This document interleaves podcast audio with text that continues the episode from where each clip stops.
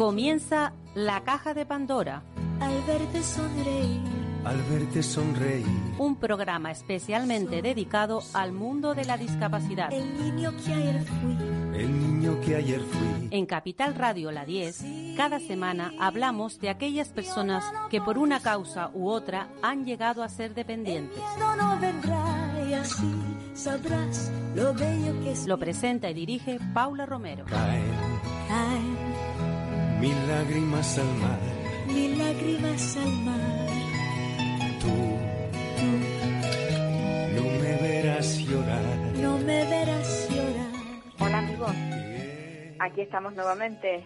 Siempre digo lo mismo, cada semana, porque es que la verdad no sé cómo no sé cómo empezar el programa eh, que no sea de otra forma. Eh, decir que estamos nuevamente en antena, porque porque es difícil encontrar eh, en todo el mapa de España un, programa semanal que se dedique a la discapacidad. Y a mí me, me apetece muchísimo decir otra vez estoy aquí, o sea, otra vez continúo con el programa, nuevamente estoy esta semana hablando de discapacidad. Y hay tantas cosas y tendríamos necesidad de tantos programas para poder eh, cubrir todas las necesidades de todo lo que pasa en entorno, en el entorno del mundo de la discapacidad que bueno que no, nos falta tiempo, pero bueno, vamos a aprovechar el que tenemos, el, el real, el que tenemos, y vamos a hablar. Vamos a hablar con alguien eh, a la que tengo bastante estima, porque es un profesor, es un profesional que lleva años haciendo una labor muy bonita, que es la de educar a niños, porque esos niños que son ahora será, serán los hombres del futuro. Pero este profesor o este maestro de educación especial se dedica a algo más todavía, es a, a- educar a, a personas eh, con dificultades, con dificultades, personas que tienen necesidades especiales. Él es Carlos de Lemus y nos trasladamos virtualmente hasta Sevilla para poder hablar con él. Carlos, hola. Hola, buenas tardes, Paula. Muchas gracias por, por siempre estar ahí cuando en algún momento te digo que necesitamos que nos hables y nos cuentes. Eres una persona muy amable y sobre todo eres una- un, gran profesional. De eso, eso me consta. Mira, yo quiero eh, tu opinión. Eh, recientemente ha salido pues una sentencia de bueno de algo tremendo como cómo se le niega eh, la escolarización a un niño y además un niño pequeño que no es no es ni siquiera un adulto o sea un adulto no es un adolescente es un es un pequeño eh, se le niega por por tener eh, trastornos conductuales. Cuál es tu opinión como profesor y, y sobre todo como padre también claro.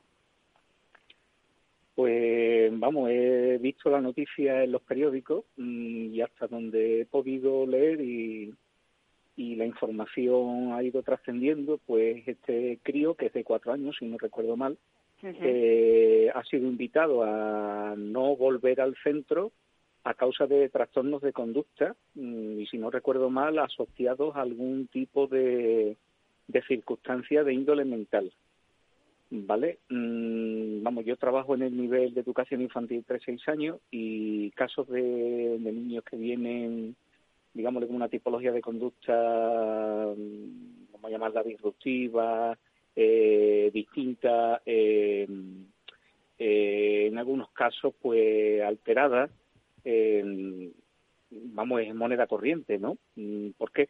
Porque determinadas señales en cuanto a comportamiento nos pueden dar una pista sobre que algo no va bien, algo no, no está bien, algo no está desarrollándose por los derroteros adecuados y ahí es donde tienen que tomar el asunto, mm, tomar las cartas en el asunto lo que son las autoridades sanitarias a través de las correspondientes visitas de los padres a pediatría, derivación a especialistas, pero claro, mm, tal y como se menciona el caso, el hecho de por problemas de conducta no es para nada frecuente y además podemos decir hasta que es una barbaridad el hecho de que por ese tipo de manifestaciones a un alumno se le invite a no volver y a que se le van a proporcionar una serie de medios en casa, sobre todo cuando ese tipo de trastornos no sabemos a qué obedece, qué es lo que hay detrás. Para eso están los equipos de orientación que darán un diagnóstico educativo y movilizarán una serie de recursos personales y metodológicos para hacer frente a esta situación, pero evidentemente esto es una parte de la, del engranaje. La otra parte está en lo que son los servicios de, eh, de salud mental infantil y juvenil que puede haber, y en su caso pues derivación a unidades de maduración o otro tipo de unidades para que puedan darle a los padres algún tipo de diagnóstico sobre el asunto y qué motiva esos problemas. A mí personalmente me parece una barbaridad. Ya, pero esto no es extraño, no es extraño que, por ejemplo, mm, centrándonos en el autismo, que hay muchas personas con autismo que suelen tener eh, trastornos conductuales, mm, esto, o sea, no es raro encontrar en algún momento un crío o una cría, porque también se da en niñas, que tengamos un, un, esto, un alumno de, este, de estas características. Por eso se les va a negar la, el, acudir a un centro y se les va a recluir en sus casas. Es eso es anti todo, ¿no? Por eso, vamos, esto es una aberración, una barbaridad y sobre todo, mm, si hay sospechas de trastorno analizado de desarrollo, no especificado, pongámosle TEA, pues evidentemente negar el recurso y acceso a la socialización, a la interacción, al hecho de aprender con todo, mm, evidentemente no es la mejor solución, ni es la mejor ni es la más ética, porque junto con ese, ese derecho fundamental que tiene, también tiene implícito por el diagnóstico, si este fuera el caso, a una movilización de recursos personales, metodológicos y una configuración de, horarios y espacios que le permitan ir canalizando esas manifestaciones a, a, otro, a otras conductas mucho más normalizadas. Es decir, se le está haciendo un falaco favor tanto al niño como a la familia, negándole esta posibilidad. Sin duda.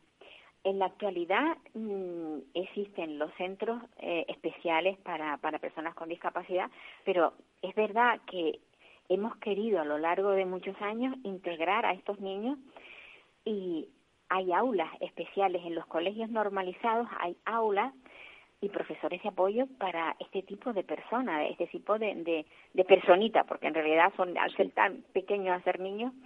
Eh, ¿Tú crees que mm, estamos avanzando en eso o con esto lo que estamos haciendo es retroceder? Vamos, yo expondré el asunto tal y como lo vemos en el, eh, vamos, tal y como lo hacemos en mi centro. En nuestro centro, una vez que ya comienza el proceso de, de matriculación, de escolarización, pues dentro de las opciones de matrícula está mmm, marcar una casilla con alumnos de necesidades educativas especiales. Una vez que la familia marca esa casilla, el equipo de orientación de zona efectúa un diagnóstico, una valoración mm, de, del niño, emplea recursos para evaluarlo y una vez que ya ha terminado la evaluación, hace una proposición respecto al dictamen de escolarización. Prácticamente en el 99%, bueno, todos los que yo he conocido mm, teniendo diagnósticos de todo tipo, algunos de retraso global profundo según evaluación educativa, pues los hemos tenido en integración con apoyo. Es decir, ellos han compartido horario, rutina, momentos con sus compañeros sin ningún tipo de, de diagnóstico y los niños han ido avanzando. ¿Qué ocurre? Es evidente que ante diagnóstico mm, X y manifestaciones Y, habrá que movilizar recursos de manera que el niño no solamente esté integrado, sino que esté incluido y normalizado en el conjunto de actividades. Claro, claro. Mm, mm, ha pasado, vamos, por lo que yo he tenido, esa es la manera que nosotros tenemos de, de proceder, porque se cree la integración, ¿vale? Y afortunadamente tenemos recursos, nunca serán suficientes, pero la movilización de recursos se hace de forma que tratemos de garantizar en la mayor medida posible el hecho de que el niño en el tramo educativo donde nos movemos esté totalmente normalizado, sea un niño como los otros. Bien, es verdad que conozco casos en los cuales esos mismos equipos que han efectuado el diagnóstico y valoración y posterior dictamen han cogido y han determinado que de partida es bueno que el niño esté en una aula específica. No es mi visión, no es mi perspectiva, y claro, a partir de ahí mm, tú ves, es, tú te planteas ¿Qué ha movido a que esos equipos hayan dado esos diagnósticos? Dios sabe qué. Pero claro, esa movilización, esa mm, perspectiva también de que el niño no está en su sitio, que este no es el lugar, también se puede dar durante ese proceso de escolarización, que creo que es el caso que ocupa esta noticia. Es decir, mm, desde la tutoría de referencia se habrá cogido y se habrá visto o se habrá insistido que yo no puedo con este niño, este niño me da problemas, mm, los padres habrán venido con quejas a dirección, ¿Y qué habrá pasado? Pues que se trata de movilizar una respuesta educativa ajena a la inclusión, ajena a la normalización, ajena al hecho de que pueda estar en interacción con otros niños. Y no se hace mención en la noticia, por lo que yo he podido leer, movilización de recursos personales, metodología, que también es otra parte de la cuestión para normalizar esas conductas. Claro, claro. Una cosa, eh, porque la, la mayoría de, los oyentes seguro que no saben. Eh, a ver, un profesor de educación especial termina su carrera como maestro, ¿no? Y luego tiene que hacer unos cursos especializados en, en este tipo de, de, de alumnos. O sea, cómo tratar a este tipo de personas. Es así como, como, en, como llega a formar parte del profesorado o, del, o de los maestros eh, ese mm. docente. Tiene que estar preparado para poder eh, trabajar con estos niños o cualquier maestro, a cualquier maestro le puede caer un niño con un TGD, con un TDAH. ¿Cómo es la cosa? Mm, estamos, estamos por un lado lo que son los especialistas y por otro, eh, por otro lado están los tutores de las aulas ordinarias. Vamos a llamar maestros de infantil, maestros de primaria. Nosotros al ser especialistas, pues se nos supone, vamos, algunos en un grado grande, en otro grado mediano, o como sea, se nos, se nos presupone lo que sería una capacidad de afrontar este tipo de situaciones. A veces la realidad es mucho más compleja, mucho más difícil. Sí. Y a partir de, o sea, donde acaba la formación, empieza lo que es la inventiva, eh, la capacidad de improvisar respuestas acordes a la realidad que tiene, ¿Qué ocurre? Que la formación que pueda tener un maestro de aula ordinaria no es la formación que tenemos nosotros. Eh, hay una parte, vamos, muchos compañeros aprenden de nosotros viéndonos trabajar, eh, dejándose asesorar. Hay otros, pues, que compañeros que son más presos de lo que son sus inercias de muchos años, de su propia formación. Y claro, mm, movilizar esas conciencias, cambiar esas actitudes, esas percepciones, cuestan bastante más. Y son de los que demandan mucho más apoyo o simplemente hacen un exhorto, una llamada de auxilio diciendo yo no puedo. ¿Vale? Mm, yo personalmente empecé en el tramo educativo objeto de esta conversación, en infantil, conozco el mundo de los infantiles muy bien y el hecho de que haya manifestaciones del comportamiento o del desarrollo que se salgan fuera de lo que es un cauce normal, yo me las he tenido que ver. Cuando estaba de tutor en ordinaria dentro de mis posibilidades, cuando no había tantos medios, y eso me ha facilitado el hecho de, primero, de no sorprenderme y en segundo lugar, pues tener un bagaje en las dificultades que he tenido al que recurrir cuando una respuesta no, no ha dado el resultado requerido, improvisar otra y tratar de movilizar mm, ingenio, fuerza, mm, bibliografía, recursos, actividades para tratar de dar la mejor respuesta educativa. Evidentemente siempre se queda uno corto porque quiere estar más horas, pero claro, la formación es muy diversa, muy heterogénea, tanto en los propios especialistas como en los tutores de la ordinaria. O sea que está claro que hay que tener también no solamente los conocimientos, sino el interés por, ir más lejos de todos los conocimientos que se tiene. Interés y todo, todo no está todo no está escrito, ¿verdad? No, no. Y no tener miedo, es decir, ese tipo de situaciones cuando cuando aparecen forman parte de lo que es un deber cotidiano. Nos puede venir un grupo clase con unas características más homogéneas en cuanto a saber estar, saber comportarse, mantener la atención, grupos más heterogéneos y luego casos mm, individuales que son tienen que ser objeto de una especial preocupación, de una especial atención, pero no de un especial miedo, porque la diversidad está ahí fuera, la tenemos inherente y va a penetrar en nuestras escuelas, nos guste o no. En algunas escuelas penetrará con mayor cantidad de recursos disponibles y en otras con menos. Evidentemente, donde haya menos, habrá que poner de parte de todos los que están un átomo más, un gramo más de, esfuerzo, perseverancia e imaginación.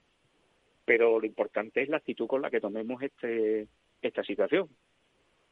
No sabría responder de otra forma es muy difícil. enseñar a, ya la enseñanza resulta bastante complicada porque siempre hay muchos niños en las clases, no hay no hay suficiente profesor profesorado para para la cantidad de niños, hay niños muy movidos, hay otros menos movidos, pero claro, cuando nos nos, centramos en la enseñanza especial eh, también es doblemente complicado y como tú decías, el hecho de tener que estar constantemente pues imaginando, creando y tratando de que las cosas eh, pues no se te escapen de las manos, evidentemente. Y gracias a esa forma de actuar de determinados profesores, hay eh, familiares que se sienten agradecidos, porque yo sé que has recibido, eh, tu colegio ha recibido una carta de agradecimiento de una persona que me gustaría muchísimo que la leyese, porque quiero que no nos quedemos siempre con aquello de que hay profesores malos, hay profesores que se quejan, hay también profesores maravillosos y hay familiares que lo reconocen y que son capaces de regalar ese, esas cuatro letras que te dicen cuán agradecidos están de haber tenido eh, ese trato con, ese niño. Sí, ha sido, vamos, ha sido una sorpresa, nos ha, nos ha dejado a todos sin palabras, no, porque claro, Mm, eh, mucho trabajo del que hacemos no se ve, no se percibe. No se ve, no se ve en los tutoriales de PowerPoint, no se ven en las grabaciones, no se ve en las fotos. Es un trabajo que muchas veces se hace oscuro, porque estamos de figuras de apoyo, ¿vale? Y el hecho de que una persona se dirija en especial, porque esto es una labor de equipo, a todos los que estamos trabajando la realidad dura y difícil de un niño que está empezando en la vida, pues claro, te deja sin palabra y te deja sin aliento. Con el permiso de todos, Por eso voy a leer lo, que nos han... Hola a todos, me llamo Antonia, soy la abuela de, vamos, de Álvaro, mi nieto especial, mi niño especial. Esta carta es para daros infinitas gracias por tratar a mi niño con tanto cariño, porque para mí eso es lo más importante. Agradeceros vuestra paciencia, empeño y las ganas que ponéis para que Álvaro se desarrolle y evolucione poquito a poquito no hay prisa, pero que siga avanzando. Y eso lo vemos en casa día a día. De, nuevo, mil gracias por ello. Para nosotros es un gran apoyo, porque aunque lo queremos con locura, a veces no sabemos bien cómo actuar y nos entristece. Pero al minuto y ver que es un niño sano y feliz, seguimos adelante. En estos casos no vale para nada la pena, todo lo contrario. Somos optimistas y según y según somos, somos optimistas y seguir dando gracias por tanto que nos dais a nosotros. Me vaya a perder, pero es que no sé. Qué bonito. Hay muchos niños que no reciben ni una pequeña parte del cariño que vosotros le dais a Álvaro. El año que viene ojalá estéis todos con él, porque sois geniales. Como no conozco vuestros nombres, estas palabras son para todo el equipo de este estupendo colegio, tutores, profesores de apoyo, monitores. Mi agradecimiento y mi respeto al trabajo vocacional también hecho. Mil gracias por querer a mi niño. Un abrazo muy fuerte para todos. Feliz verano. Postdata. Eh, mis manos, según nos cuentan mis manos, sí, sí. Mis manos no están bien por la artrosis. Confío en que me disculpéis por la caligrafía. Está claro, te ha resultado difícil incluso leerla. No sé si por la emoción o por la caligrafía. No, no es por la caligrafía, son mis, es la emoción y el hecho de que no llevo las cosas por la mascarilla. Pues sí, Carlos. Quiero que terminemos aquí porque es tan bonito eso. Eh, sobre todo demostrar que, que todos los profesores no son iguales, que hay profesores fantásticos y maravillosos y hay otros que son menos maravillosos y que son los que se quejan y quieren echar fuera a los niños de los colegios. Lo mejor es que esta señora ha percibido que esto es una labor de equipo, que ha percibido la sensación de que se le trata en familia desde la desde la concesión de familia, de, afecto, de cariño, de calor, y que para nosotros es un niño más. Un abrazo muy fuerte. Carlos. Un beso, Paula. Feliz feliz descanso de esta de este verano que, que llega, de estas vacaciones. Y, y, bueno, y seguimos seguiremos en contacto. Gracias por todo, Pablo. Un saludo. Hasta luego. La verdad que sí, que es emocionante, es muy emocionante que, que, que, bueno, que unos familiares, que en este caso la abuelita de un, de un niño, de un niño que tiene pues trastornos, porque es un niño que, que es especial, y, y, que ha sido, ellos consideran que ha sido tan bien tratado en este colegio que, bueno, que para poderlo eh, expresar, pues ha, ha, escrito una carta y se la ha mandado al colegio y ha felicitado a todos, bueno, como ya habéis oído. Ojalá esto ocurriera siempre, sería maravilloso. Porque si hay algo importante dentro de la enseñanza, aparte de los conocimientos, es la empatía.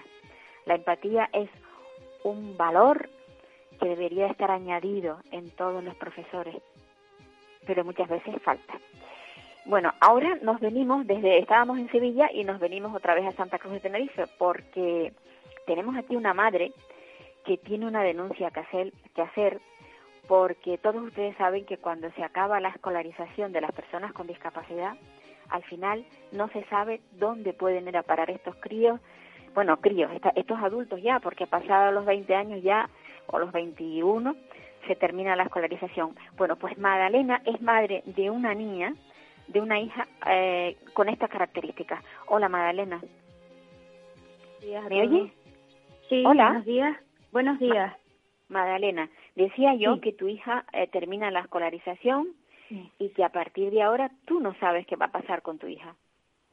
Sí, bueno, de hecho no solo termina la escolarización, sino esto lleva arrastrándose durante muchísimos años, desde que está en primaria, la tienen repitiendo cursos, eh, sigue en el Ministerio de Educación, la tuve que desamparar durante dos años porque la orientadora escolar de, de su colegio ordinario no me daba la derivación para el hermano Pedro y entonces la única solución que vi, ya que la convivencia era insostenible, había mucho peligro, salidas del domicilio desautorizadas, pataletas, eh, lesiones, entonces yo tuve que protegerla. Entonces la desamparé con creo que tres- 13 años y hasta los 16 que entra en el hermano Pedro la vuelvo a recuperar. Pero me costó un desamparo de dos años para que el mismo gobierno pudiera conseguir la plaza en el hermano Pedro. Ahí sigue el mismo ciclo, repetición de curso. De hecho, tiene 22 años para 23, los niños a los 21 años ya no pertenecen al Ministerio de Educación, con lo cual se ha perdido muchísimo el tiempo, a negligencia tras negligencia. Y, y eso es lo que quiero exponer, ¿no? Porque eh, también a la orientadora escolar y a los trabajadores sociales se le pidió en su día, un año antes de que la niña se le terminara el curso, los papeles para llevarlos al día y la respuesta es que mientras tenga un centro pues no le dan el otro. Pero eh, la burocracia los protocolos estas familias y estos eh, niños enfermos de salud mental pues no lo entienden. Y, siguen vi- viviendo esas, esos problemas no después Mm. le repiten el año y ahora volvemos al punto cero. Mi hija Ya. en casa sin ningún recurso sin ninguna atención. O sea que cuando cuando Nazaret eh, termine este curso, el que está el que está corriendo, o sea que terminará Mañana. mañana pasado, mañana eh, lo termina sí se va a quedar en casa porque En no tiene dónde ir. ¿Y tú No, qué es lo que has nada. solicitado? ¿Qué has solicitado tú para ella? Yo solicité ya formalmente cuando una vez conseguí que me dieran los papeles para poder la solicitud. El día 3 de noviembre fue mi primera solicitud porque puse varias más. Seguí llevando papeles, los que pedían y los que no, porque hasta de atestados llevé de todas las veces que la ambulancia y la policía iba a mi casa. Eh, pues costeé todo porque hasta la gente ve cómo me ha agredido en la calle, pero no es ella, sino su trastorno, ¿verdad? De mental, su enfermedad Claro. ella no lo puede controlar. Y, y desde que yo lo solicité ese día 3 de marzo ya han pasado, pues creo, de 7 a 8, 9, de 7 a 9 meses, creo, si no- fue en noviembre. No ha tenido ni respuesta, nadie se ha puesto en contacto conmigo y, y ahí está, en mi casa, ahí está, sin, sin ninguna atención, porque el, el hermano Pedro mm, es un colegio también ordinario, es como parecido a tener aulas en clave, con un poquito más grado de nivel para este tipo de atención, pero no deja de ser un recurso sociosanitario, ¿no? algo específico más adaptado para ella. ¿Y qué Mm. síndrome tiene tu hija? Mi hija tiene epilepsia y trastorno de conducta y ligero retraso mental, pero la- el trastorno de, de conducta es grave. Ella se, se autolesiona. Ella, eh, los partes en los informes psiquiátricos, pues dicen que depende totalmente de mí. Él- ella no me deja dormir por la noche con nadie, no me deja hablar con nadie, me agarra por la calle de la camisa para caminar y, y no, no, no tolera, ella no tolera la, un, un no por respuesta, no lo entiende. Es como un niño chico que no le compras un chupete y a lo mejor no te pide un chupete, sino un zapato de 30 o 40 euros. Ella no entiende bien del dinero. Y si no lo tienes, pues donde te pille, te puede armar un pollo. En el barrio, pues muchas personas la conocen, la conocen en la tienda donde va a comprar, el Maxi Market. La intenta Ya. llevar como pueda, pero Pero Pero la, es difícil, la convivencia con ella es difícil. Oye, ¿y cuál No, era el no comportamiento? Es imposible. Sí, eh, eh, Magdalena, y el comportamiento de ella, por ejemplo, todo este Mm. tiempo que estuvo en Hermano Pedro, porque en Hermano Pedro estaba interna de lunes a viernes, y el, el Sí. fin de semana tú te la llevabas a tu casa. ¿Cómo sí, es la el, cosa? confi- el confinamiento, todo. En el hermano Pedro hace sus intentos, hace sus pataletas, pero es- está en su hábitat. Yo siempre pongo el ejemplo de un pez. Un pez eh, nada, ¿no? Dentro del agua, pero si lo saca se pone a zarzalear, ¿no? En mi casa zarzalea, ella no está en su hábitat, necesita, necesitan recursos. Ella pues, pide dinero constante para comprar cosas, ya te digo, eh, tiene que salir, mm, tengo que salir con ella cada rato, o sea, ahora estoy mismo en rehabilitación y ella se despierta, la- si me levanto a las seis de la mañana, ella se levanta porque me controla, es un control que tiene sobre de mí y, y sale a la calle, eh, me persigue. Y si sale a la calle se puede perder, ¿no? O sea, Sí, eh, sí, sí, sí, sí, sí, sí, se, ca- se sale a la calle como esté, a lo mejor en pijama. Yo a lo mejor voy tarde, llego tarde a la rehabilitación y ella sale en pijama detrás de mí. Sí, sí, sí, sí. Sí, No sé, no se quiere asear, eh, se hace su, su pipí, sus cacas por, por, porque se, se las hace sí, así. No se puede, no se pueden hacer reuniones familiares, no pueden, no podemos hacer cumpleaños. No, yo no puedo hacer vida normal con ella no se pueden celebrar nada, nada, nada. No puedo estar con gente en reuniones, cela a los hermanos, interrumpe las conversaciones, cela si estoy hablando con una vecina, todo, porque es su salud mental. Eh, ella si no, si no sé lo que ella dice, pues se, se ¿y ella está, ella está bajo tratamiento psiquiátrico? Ella está tan con tan medicada que el psiquiatra dice que ya no la puede medicar más. Ella toma de 16 a 20 pastillas diarias, entre mañana y noche y mediodía. Y ya no solo son diarias, sino los años que lleva tomando ese tratamiento, con Claro. esos efectos secundarios. Esa niña, si está en un recurso sociosanitario, esa medicación bajaría a la mitad mínimo, a la mitad, porque donde tiene que estar medicada la mayor parte del tiempo es en mi casa para poder convivir y sostener esta situación.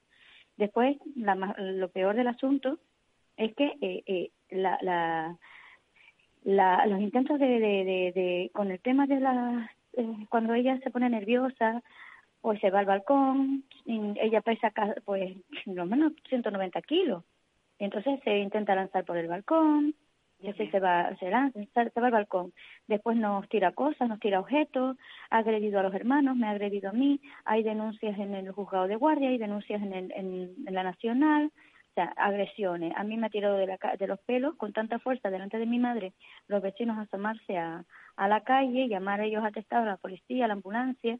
Y claro, un jalón de pelos con una niña que está con trastorno de salud mental y pesa 190 kilos a una madre de, de delgadita como yo, no es un jalón de pelo, es que te toca las cervicales y te hace lo mínimo contracturas musculares. O sea, es que a mí me tiene destrozada. Eso es violencia de género, digo, perdón, violencia doméstica en el entorno Sí. familiar por una hija enferma. Estamos viviendo eso cada día en mi casa, cada vez que viene, porque ya no solo es el fin de semana. Si se pone enferma, hay que tra- llevarla a los médicos y traerla al domicilio. El confinamiento que, vivi- que vivimos, los periodos vacacionales, el hermano Pedro cierra igual que un colegio ordinario normal, es igual. Necesito una plaza urgente, permanente para mi hija Nazaret. Y lo triste son eh, que haya tenido que llegar a los medios de comunicación, a los periódicos, que ayer me siente con el diputado común, gracias a Dios, porque yo trabajé con un señor que se llama Rafael, la señora Pepita, los tengo que nombrar porque los llevo en mi corazón, que ese contacto me, dijo, esto, esto es inaudito, voy a, a, a, a buscarte ayuda. Y este señor, el diputado, pues, don Rafael Que estoy agradecida, ¿no? Pues ha, ha- ha dicho que, que me va a ayudar. Entonces se puso en contacto eh, con la consejera. Ay, perdón, estoy un poco nerviosa. No es agradable, ¿no? Consejera de Asuntos Sociales. Sí, sí, se puso con la consejera eh, que se llama Marian Franquet. Sí. Ella dice que ha solicitado la información para conocer en qué puesto de la lista de espera se encuentra el expediente de Nazaret. Madre mía. Vamos a ver, ¿cómo vas a solicitar la información? ¿Es que todavía no sabes la información? ¿Es que todavía me dices que mi hija está en un puesto de lista? Mi hija es un número, es un expediente más. ¿Qué está el expediente? ¿En, el, en la Casa de la Cultura? ¿En la biblioteca? No, no sabes la gravedad No, lo que pasa, no, todavía. Magdalena, lo que pasa es que la burocracia es la que es, tú sabes, los trámites son los que son, los recursos Sí. también son los que son, no hay recursos suficientes. Quizás No aquí hay. lo, que, lo, lo que hubiera sido importante era, viendo la situación en la que se encontraba esta criatura, que se hubiera tenido previsto que para determinado momento que iba a salir hubiera una plaza para ella. Quizás ahí hay una especie de es que nosotros, disculpa, no mm, estás enfermo y esta familia no entendemos de burocracia, no entendemos de protocolos, no, ni siquiera se puede aceptar, porque es injusto. Hay CAIs para emigrantes, que me parece estupendo. Hay CAIs para menores de edad, que me parece estupendo, maravilloso. Porque no hay un CAI, porque no hay un centro de acogida inmediata para niños discapacitados y que desde ahí se esperen las plazas y de ahí se pongan en lista de espera. Tenemos que estar los padres sufriendo la violencia. Bueno, es una, es una buena pregunta, es una buena pregunta. No, es que la solución está, pero no la han dado. Sí, sí, sí. Claro, es que no. Ojalá, es que no, ojalá Nazaré, eh, no tuviese esos trastornos. Sería fantástico para ella y para la familia, evidentemente. Pero habiendo lo que hay, eh, la única mm, alternativa que tienes es esa, luchar. Está, está. Porque estoy segura que si la vuelve a desampararse hay sitio donde ponerla. Qué triste, ¿no? Ahí sí, hay seis pisos tutelados. Eso, también, eso también es triste, es muy triste. no, Es la, no eres la primera madre que da la tutela, da la tutela al gobierno para que el gobierno rápidamente le busque un lugar donde ubicarla. Eso es tremendo. que repitan cursos, que se desamparen a los hijos como si fueran, porque yo el cordón de umbilical no me lo he cortado, que me lo quiera cortar el gobierno o que me lo quiera cortar yo no me lo voy a cortar jamás. Esa es mi hija. ¿Eh? y esa niña me quiere con locura. Entonces, hay médicos, hay trabajadores sociales, ayuntamiento, cabildo, gobierno. Yo no sé porque yo no entiendo. Yo soy una ciudadana con un problema y una necesidad. Y eso es lo que estoy mirando, nada más. Y que esta niña, por favor, se le ponga una plaza inmediata, urgente, y no pararé, porque yo no voy a volver al punto cero. Al punto cero donde me costó solo el hermano Pedro, ahora al punto cero para una plaza residencial. Otra vez al vivir lo mismo, que tiene 23 años yo no la voy a contar. A mí me va a dar un día algo. A, mis, a los hermanos que son menores de edad, ¿dónde está la protección del menor? ¿Eh? Magdalena, a ver, a ver si consigues, a ver si consigues algo. A mí me encantaría que, que así fuera. Voy a estar en contacto contigo para ver cómo va la cosa. Eh, Tienes estos micrófonos siempre que quieras, ¿vale? Gracias. Muy y sobre todo, bueno, te iba a decir que no tires la toalla, pero estoy segura de que no la vas a tirar. No, no la voy a tirar. No la vas a tirar porque eres, eres una mujer luchadora. Una concentración. Y, voy a luchar porque en esta semana ya estamos arreglando todos los trámites y para esta semana que viene habrá una concentración. Y ese va a ser mi domicilio. Y mis problemas no se van a quedar ya dentro de, mi casa, van a salir a la luz y van a estar fuera. Todos los trastornos de conducta que tiene mi hija estarán expuestos a la luz. Como dices tú, es triste tener que, airear los problemas de una familia para conseguir una plaza de, Sí, solo me falta decir que mi, mi vida y mi familia es un circo, pase ni ven. Pues sí. Es muy triste. Magdalena, eh, mucha suerte, mucho ánimo. Gracias, por atenderme. Y, y, estaremos en contacto. Tú no, no, no, no, no, no me voy a olvidar de ti. Gracias. ¿Vale? Gracias por el apoyo, la gente que está apoyando y espero que esto me beneficie no solo a mí, sino a otros padres porque esto es un calvario. Esto es un calvario de muchos niños enfermos. Esto es una necesidad urgente. No, no eres tú sola, no eres tú sola, la verdad. no soy sola. Yo sé que no, qué triste. Yo sé que pues no, hay mucha necesidad para que ella, por favor, haga nada. Un Muy amable. Un abrazo. Hasta luego, Magdalena. Adiós. Pues sí, sí, sí que es triste.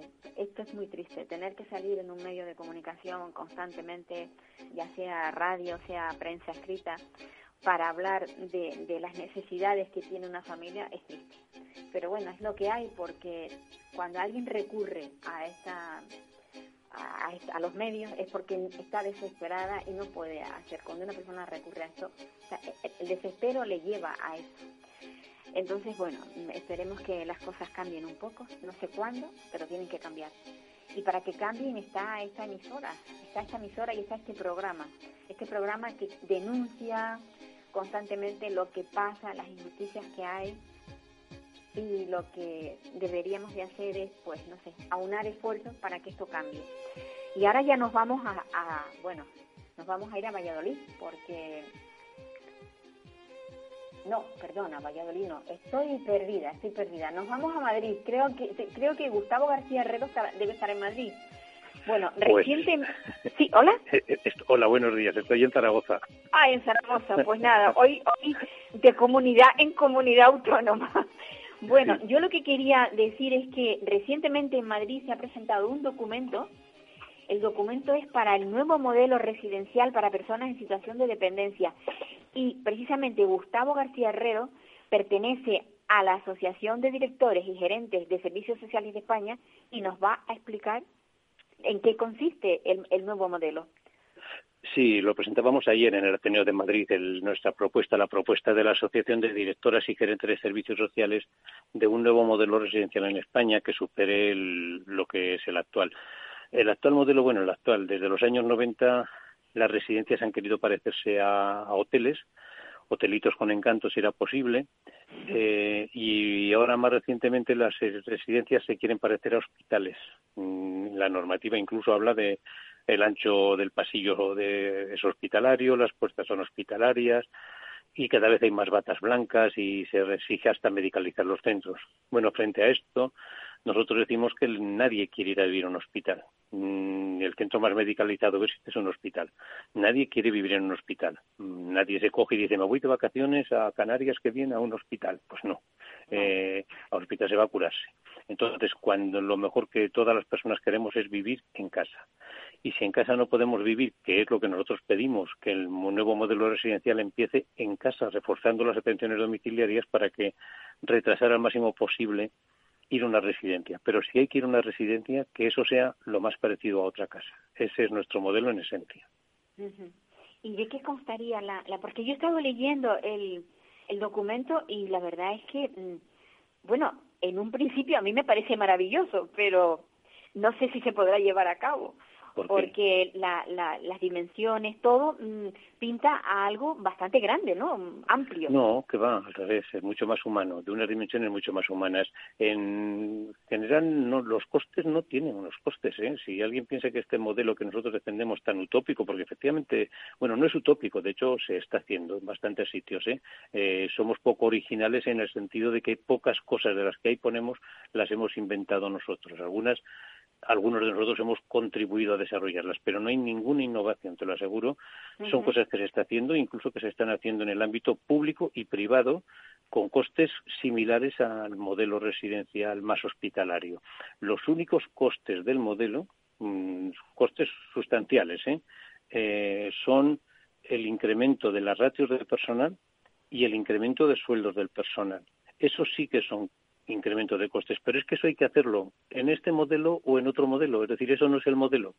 Aunque no cambiásemos el modelo, es imprescindible aumentar las ratios de personal a 0,50, es decir, un trabajador por cada dos residentes ya, eso en todos los sitios, y acercarnos a 0,6, que sería una ratio bastante más digna en un plazo de unos cinco años. Eso sí que incrementa costes allí donde todavía no se hace. Y los salarios de los profesionales. Si medimos lo que valora la sociedad por una actividad, la que sea, sea la del periodismo, sea la de piloto de aviación o sea la de médico o sea la de cuidar a los mayores, el cuidado de los mayores está a la cola de las de las valoraciones de la sociedad, porque pagamos una miseria. El convenio estatal es miserable, es decir, no llegan ni al mileuristas los gerocultores. Ahí hay que incrementar los sueldos por lo menos un 15%, decimos nosotros. Eso sí que incrementa los costes, pero es que eso hay que hacerlo, no es el nuevo modelo. Yo he dirigido una residencia pública que teníamos unos salarios muy, muy aceptables y que teníamos una ratio de personal muy elevada y, sin embargo, no éramos el nuevo modelo. Éramos un modelo todavía de este que digo que hay que superar. Pero eso, ¿qué es lo que incrementa los sueldos, los sueldos, los costes? Hay que hacerlo sí o sí. Todas las demás cosas, claro, evidentemente, si un centro que funciona ahora y tiene la mayor parte de sus habitaciones dobles o triples incluso, evidentemente reformar ese centro va a tener un coste. Eso es inevitable. Pero son costes de inversión. En los nuevos centros no va a suponer un encarecimiento. Pero claro, si queremos que alguien viva como en su casa, y no estoy pensando, cuando hablamos de los mayores, parece que sean otra cosa diferente a nosotros. Todas las personas que nos están escuchando, y tú y yo también, eh, todos queremos llegar a mayores. Y si no tenemos algún accidente en nuestra vida, llegaremos. Así que piensa tú, pienso yo, y que piense la gente que nos escuche, no como queremos que sean los centros para nuestros mayores, sino los centros que queremos para nosotros cuando seamos mayores. Y, por ejemplo, seguro que a ti no te apetecería, como a nadie, ir a un centro y que te metan en una habitación con un desconocido, una desconocida. Claro, Si no es tu pareja o alguien con quien quieres compartir habitación, es que vivir siempre, todos los días, en una habitación con alguien que no es tu compañero o tu compañera o con quien tú quieras vivir, eso es duro, no tienes ni ese espacio de intimidad. Entonces pedimos que haya al menos el 75% al menos ¿eh? de habitaciones individuales. Ya hay centros nuevos que se están construyendo con el 90% de habitaciones individuales. Pedimos que la habitación sea amplia, menos como mínimo 15 metros cuadrados. ¿Para qué? Para que sea algo más que una cama y una mesilla para que tengas por lo menos una mesita, una silla, un algo que te pueda llevar incluso de tu casa si quieres y que en la habitación puedas recibir a tus familiares o allegados en ese espacio de intimidad, qué menos. Bueno, pues yo creo que eso lo queremos todos, ¿no? Pues pues, pues vamos a hacerlo. Y lo mismo, acabar con los comedores y con las salas de estar. Todo el día trasiego de personas llevándolos por los pasillos atados en sillas de ruedas. Por favor, eso es inhumano. Eso es demoledor para las personas. A ver qué piense cada uno si te gustaría eso. Entonces hay que hacer unidades de convivencia. A mí lo que me, lo que me preocupa es que mm, eh, este tipo de, o sea, esto, esto es un modelo maravilloso, pero hay mucha gente que lo que pretende es lucrarse con, con la tercera edad, lucrarse, lucrarse con las personas en situación de dependencia. Eh, eso que tendría que ser vigilado, que, que los gobiernos no permitieran el, el uso de, de residencias pequeñas como las que estás describiendo para llegar a este nuevo modelo que sería lo, lo ideal y sobre todo para tener calidad de vida es que nosotros no entramos si alguien gana o deja de ganar dinero. Si es que al final lo que se trata es de que esto lo pueda tener todo el mundo. Entonces, mm, si lo gestiona la administración directamente, si lo gestiona una ONG o si lo gestiona una empresa, mientras den este nivel de calidad y los precios, pues si la gente los quiere pagar, que pague lo que quiera. Yo lo que me interesa es que llegue a todo el mundo y para llegar a todo el mundo la administración tiene que asumir para aquellas personas que no lo puedan pagar con sus propios recursos, lo mismo que ahora, ¿eh? tiene o bien que garantizar una plaza en un, en un centro público o bien una plaza concertada al precio que establezca la Administración en una en un centro del tipo que sea, o bien una prestación vinculada para pagar la diferencia de, del coste eh, y lo que uno tiene de pensión o de ingresos. Es decir, que el tema de quién lo hace y cómo lo hace, allá cada cual que lo hagan. Yo conozco experiencias en la administración pública absolutamente innovadoras y experiencias de entidades y experiencias de empresas. Si nosotros hablamos del modelo, yo cómo quiero vivir y luego que todos podamos vivir y nadie se quede al margen o tenga que ir a un centro de otras características más pobres, más de menos calidad porque no tenga dinero. Eso es lo que tenemos que evitar. Pero el debate no es quién lo hace, si es una empresa, si se lucra. Bueno, si alguien se lucra con una, de una manera, digamos, normal, sin abusar y con un nivel de calidad, yo no tengo nada contra el lucro. Por ejemplo, si hay una universidad privada que da una calidad de educación universitaria alta y gana dinero, mejor para ellos. Yo lo que quiero es que la universidad pública dé esa misma calidad para todos. Y si luego uno se quiere ir a una privada, que se vaya. Pues sí. Aquí pasa lo mismo. De todas formas, ¿no crees que aquí tendría que ser la, la propia administración la que obligara a que, a que este modelo de residencia se implantara. Ah, claro, sí, para eso. Y en la propuesta que hacemos, en la propuesta que hacemos es lo que decimos. Por ejemplo, decimos que no se, no, o sea, que no concierte la administración pública plazas en ningún centro que esté hecho en las afueras de las ciudades, en un lugar que no esté habitado. Es decir, que la normativa incluso urbanística obliga a reservar espacios para que si hay que hacer eh, lugares para vivir los mayores, las personas mayores puedan vivir y no los manden a un polígono industrial o a las afueras, que eso es alejarlos de la vida. También pedimos, por ejemplo, que no concierten plazas eh, donde haya un porcentaje de sujeciones elevadísimo, donde tengan a la gente atada o empastillada. O sea, hay que reducir sujeciones. Se puede lograr la seguridad de las personas, es decir, evitar que se caigan, sin tenerlos atados, que eso es lo, una cosa absolutamente indigna. Por supuesto que estamos pidiendo todo esto y estamos pidiendo que los fondos de recuperación europea eh, que ahora llegan se destinen no a pintar los centros y a decentarlos, sino a, a, este cambio de modelo. Mira, si un centro tiene muchas habitaciones dobles y triples y hay que hacer obras, eso tiene un coste. ¿Vale? Pues para eso son estos fondos, para el cambio de modelo. ¿eh? Y entonces, que se destinen a eso. Las obras son complicadas. Hacer obras a todo el mundo le molesta, los residentes las sufren, los familiares se enfadan. Yo lo he vivido en el centro, los centros que he dirigido de la Administración, pero habrá que hacerlas. Entonces, bueno, pues vamos a aprovechar estos fondos de, europeos que llegan ahora para impulsar este cambio de modelo en todos los sitios. Claro que lo tienen que, y lo tienen que liderar las administraciones. Entre otras cosas, por ejemplo, tienen que cambiar la normativa. Mira, te voy a poner un ejemplo. Todo el mundo entiende que no es lo mismo ir de visita que ir a comer. Si tú en casa o si quedas con unos amigos, no es lo mismo eso. Quedar que, oye, vamos a comer, te invito a comer. Bueno, pues ¿por qué no invitar al residente a comer a sus familiares en la residencia? Vale, pues eso ya se, está, ya se está haciendo en muchas residencias, ya tienen comedores para los familiares con el residente, de paso el familiar prueba por sí mismo la comida de las residencias y las críticas a las comidas, pues hay transparencia, ¿no? Bueno, pues esto, que todo el mundo entiende que es muy bueno, al residente le viene estupendamente. Fíjate, gente que el día que ingresan lo pasa muy mal, es lógico. Poder decir, mira, mañana venir a comer con él. Es que es decir, vienes a mi casa. Bueno, pues esto hay sitios donde, aunque lo quiera hacer una entidad, una empresa o quien sea, las normas no lo permiten. No permiten comer dentro de la residencia a alguien que no viva en la residencia. O cambian esa norma la administración, o una de dos, o se hace trampas, es decir, se hacen los cambios al margen de la administración o en contra de la administración. Pero si un día te pilla la inspección, te meten un, puro, por decirlo en lengua. ¿Sabes lo que te digo?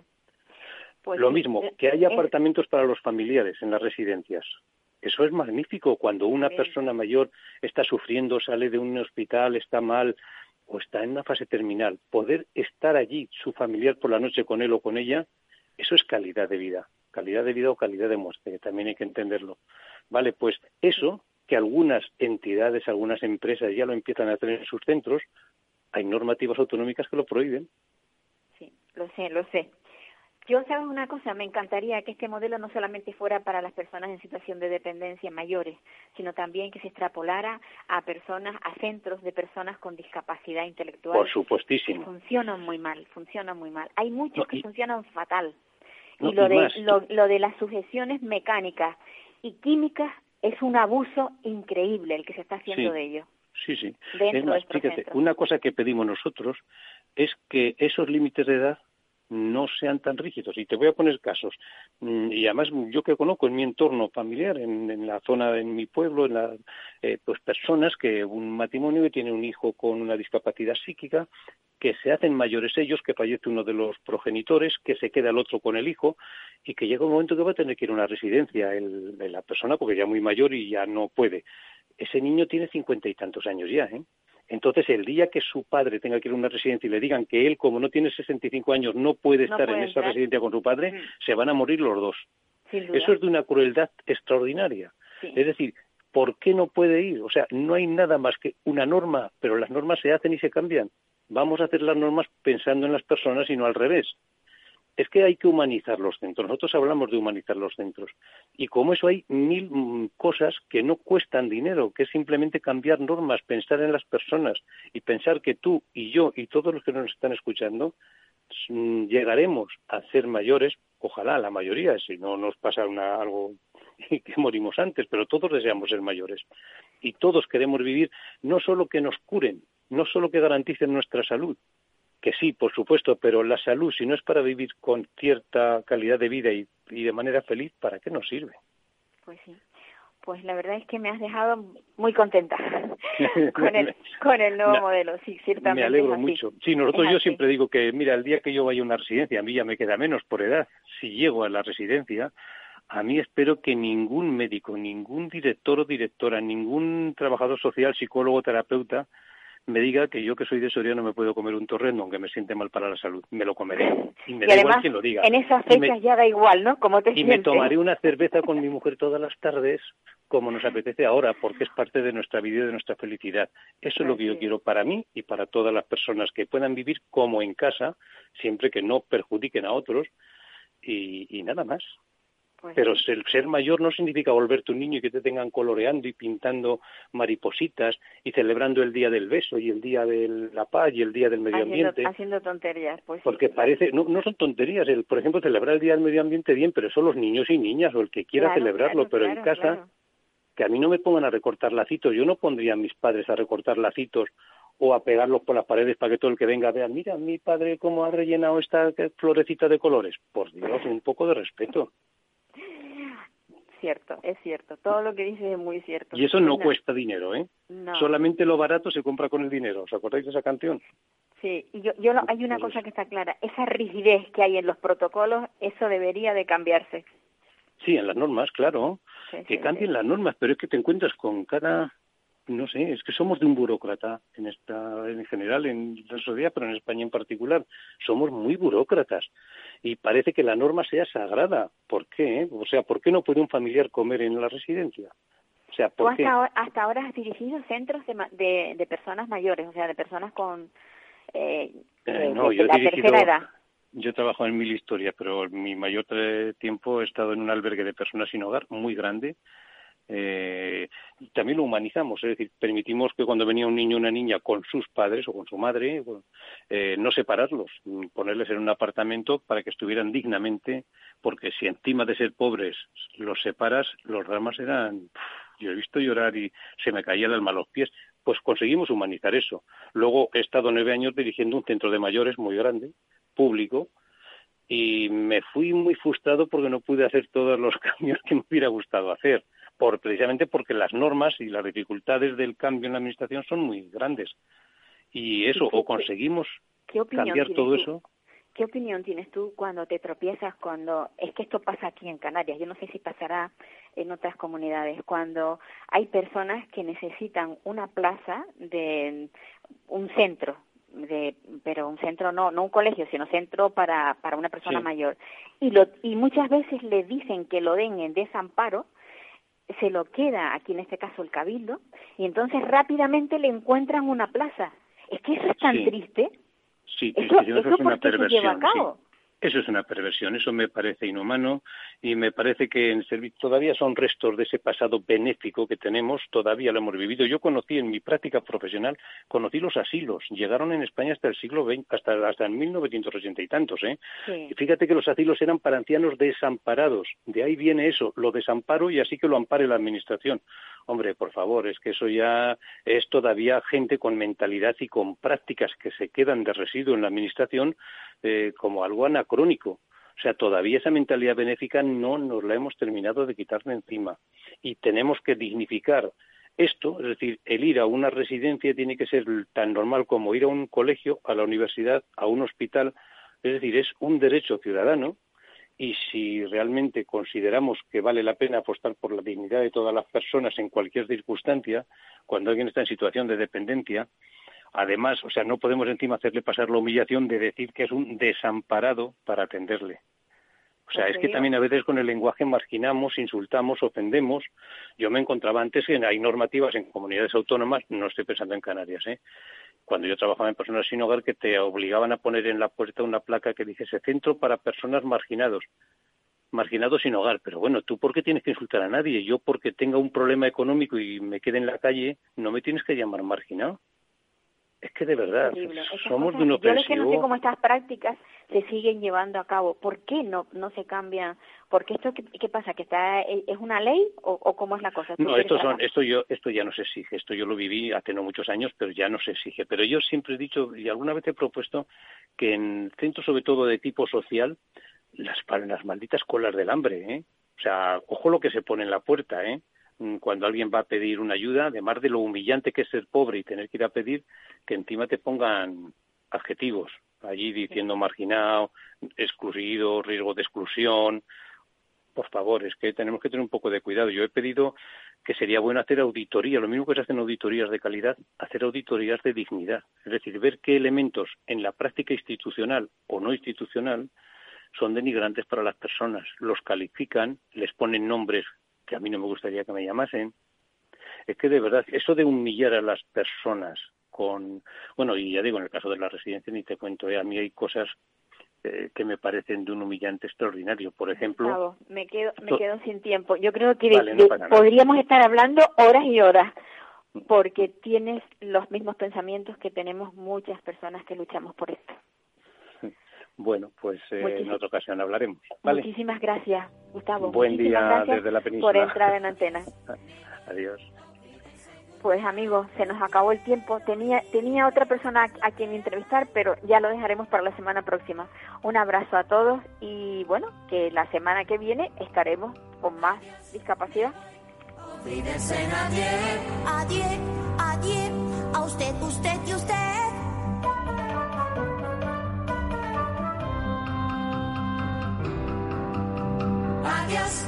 Voy, fin del señor Juan. Me voy si hoy por fin pruebo el champán. ¿Puedo? No. Me voy, goodbye, auf Wiedersehen, adiós. Me voy con un suspiro y un adiós. Adiós.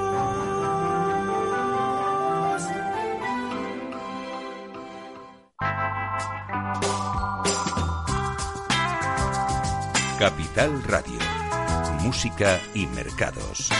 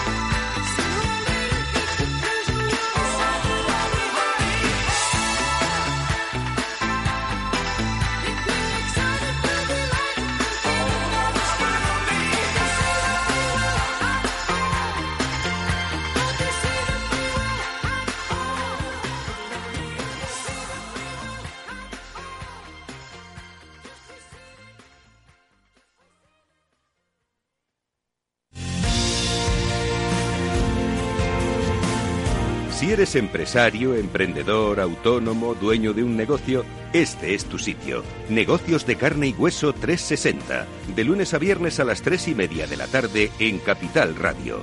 Con Mariló Sánchez Fuentes.